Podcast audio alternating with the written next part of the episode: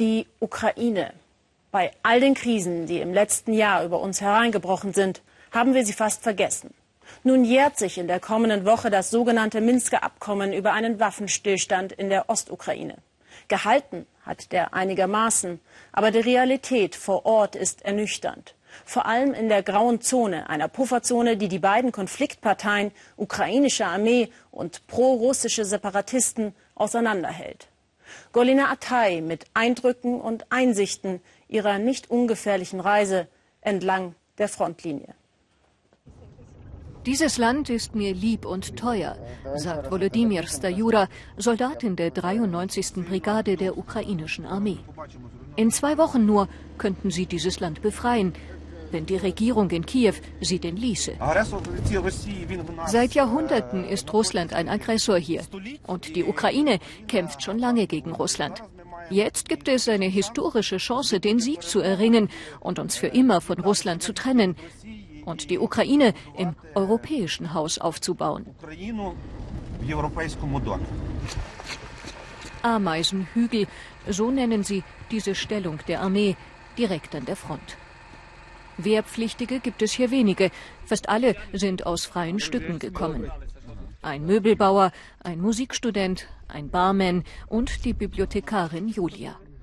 Regelmäßig, sagt Julia, werde geschossen.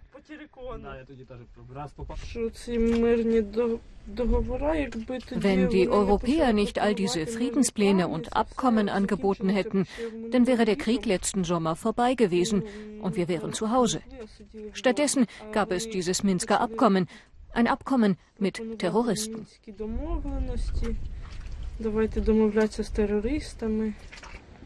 In der Nacht wurden zwei Soldaten getötet, drei verwundet. Der Mann mit dem Kampfnamen Rix ist selbst russischer Herkunft, wie viele Soldaten hier. Mit seinen Verwandten in Russland hat er es aufgegeben zu sprechen. Mit den Menschen auf der anderen Seite der Front hat er Mitgefühl. Sie seien stecken geblieben in der Vergangenheit. Warum ist Donetsk so depressiv? Weil das Sowjetsystem dort konserviert wurde. Die sind nie auf den Geschmack der Freiheit gekommen.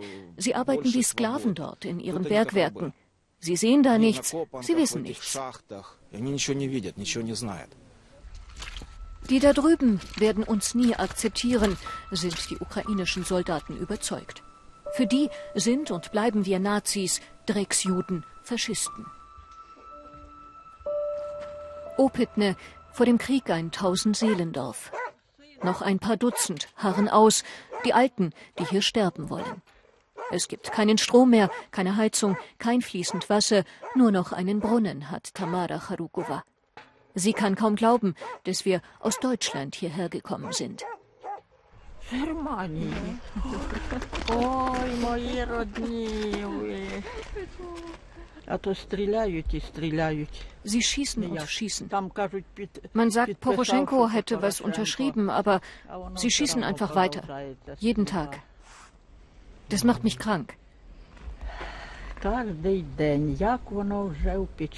Ich kann es nicht mehr ertragen, in meinem Alter keinen Frieden zu haben. Ihr Nachbar lebte 50 Jahre in seinem liebevoll gebauten Häuschen. Eine Granate landete in seinem Garten. Teile davon gruben sich in seine Schulter ein. Warum bauen die ukrainischen Soldaten das Dorf nicht neu auf?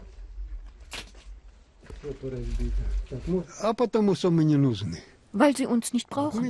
Wir sind eine Last für sie, ehrlich gesagt. Der Krieg hier wird nicht so bald enden. Also, wenn wir das international betrachten, in Syrien dauert der Krieg wie lange? Fünf Jahre? Ja, fünf Jahre. Im Irak seit 2003. Und da herrscht immer noch keine Ordnung. Was noch?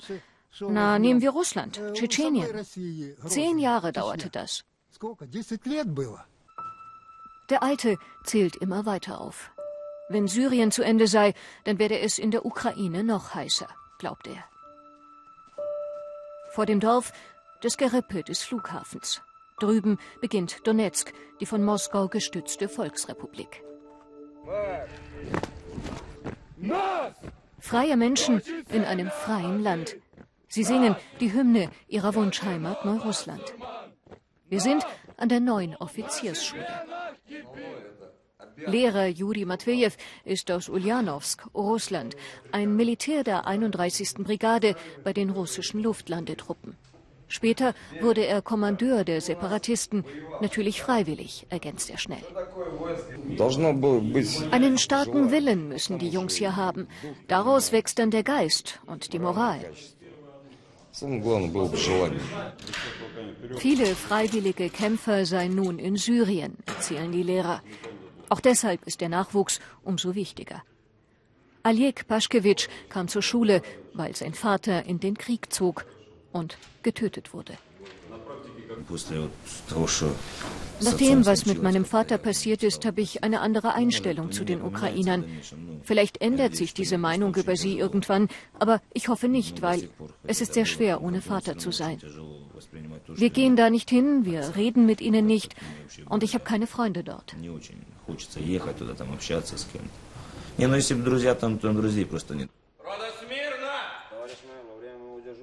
Die Menschen sind sich fremd geworden. Der eine versteht den anderen nicht. Die Ukrainer waren und bleiben ein Brudervolk für uns. Das Problem ist im Kopf. Wenn man ihnen den Kopf ordentlich wäscht, dann wird alles so wie früher. Die Hoffnung, sich Russland anzuschließen, ist immer noch groß. Immerhin zahlen wir hier schon in Rubel, erzählen sie.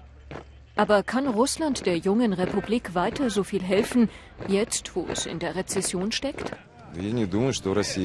Es gibt keine Wirtschaftskrise in Russland. Das ist alles erfunden. Russland hat geholfen und wird weiter hier helfen. Russen lassen Russen nicht im Stich.